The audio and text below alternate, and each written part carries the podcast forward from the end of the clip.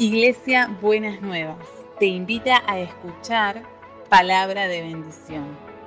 Escúchanos en www.buenasnuevas.org.ar. Estoy aquí. ¿Dónde empezó el bautismo? Bueno, ustedes saben que el bautismo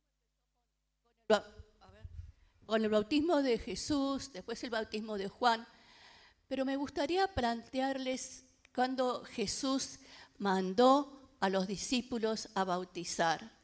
Y está en Mateo 28 y dice, entonces los once discípulos salieron hacia Galilea y se dirigieron al monte de Jesús, como Jesús le había indicado. Cuando vieron a Jesús, lo adoraron, pero algunos dudaban. Jesús se acercó y dijo a sus discípulos, Dios me ha dado autoridad en el cielo y en la tierra. Por tanto, vayan y hagan discípulos de todas las naciones, bautizándolos en el nombre del Padre, del Hijo y del Espíritu Santo. Enseñen a los nuevos discípulos a obedecer todos los mandatos que le he dado y tengan por seguro esto. Estoy con ustedes siempre hasta el fin de los tiempos. Y entonces, ¿qué es el bautismo? ¿No?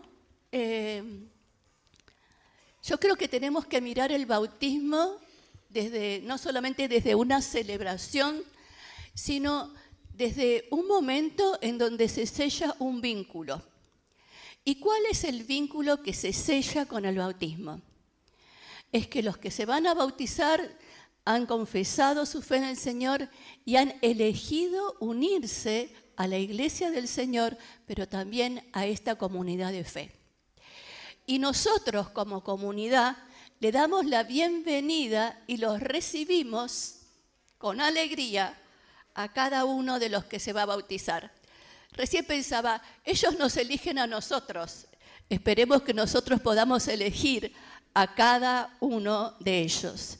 Entonces hay una parte, una responsabilidad de los que se bautizan, pero hay otra responsabilidad de la comunidad. Y yo quiero preguntarle a la comunidad en esta mañana, ¿ayudarán a estas personas por medio de sus oraciones y testimonios a crecer hasta alcanzar la plenitud, la madurez de la plenitud en Cristo? Bueno, medio pobre la cosa, ¿no? Se los voy a repetir. Se ve ser por el calor que no hay mucha fuerza, pero mire cómo los animan a estos diez, ¿no? Eh, ¿Ayudarán a estas personas por medio de sus oraciones y testimonio a crecer hasta alcanzar la madurez de la plenitud en Cristo? Amén, eso me gusta más. Muy bien, y entonces hay una parte que tiene que ver con los que se bautizan y otra parte que nos corresponde a nosotros en la comunidad. ¿Qué han hecho en este proceso los que se bautizan? Han renunciado a todas las fuerzas del mal y todo aquello que se levanta en contra de Dios. Han renunciado a los poderes malignos de este mundo que corrompen y destruyen a las criaturas de Dios.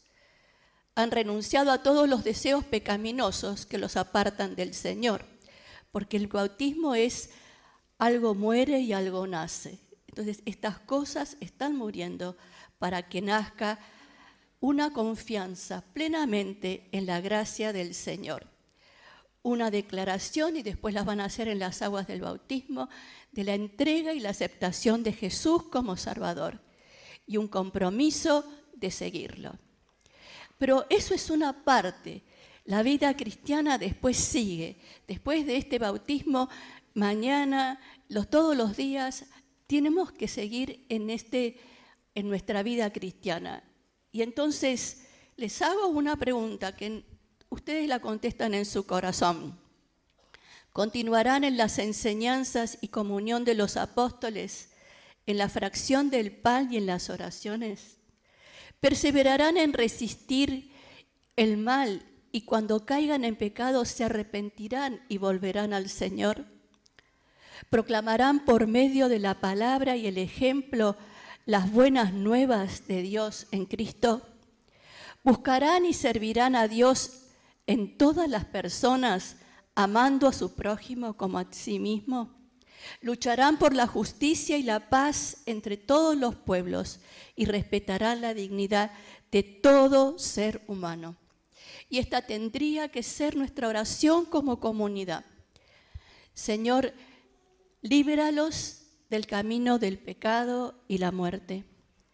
Abre sus corazones a tu gracia y verdad. Llénalos de tu Espíritu Santo.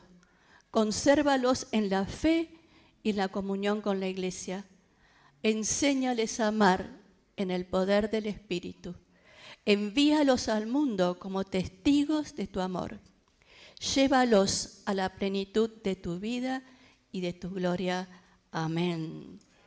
Entonces es un compromiso. Ellos están sellando un compromiso y nosotros estamos sellando un compromiso. Es algo más que una celebración. Es algo más que un culto es una actitud de vida para ellos y una actitud de vida para nosotros como comunidad. Así que, que espero que en esta mañana seamos bien conscientes de la responsabilidad que ellos toman, pero también la responsabilidad que nosotros tomamos a darles la bienvenida a la comunidad de fe. Entonces, declaremos la alegría que tenemos, pero también hagámonos cargo de la responsabilidad. Señor, hoy nos llamás a este vínculo de amor, a este sellar este vínculo de amor con los hermanos y las hermanas que se bautizan.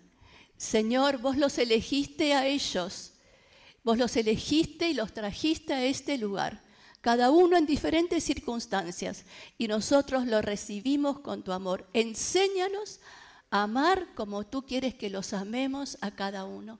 Enséñanos a guiarlos, Señor. Enséñanos a ser no solamente testimonio de su vida, sino que ellos puedan ver en nuestra vida una coherencia de fe que los anime a seguir al Señor. En el nombre de Jesús, amén y amén.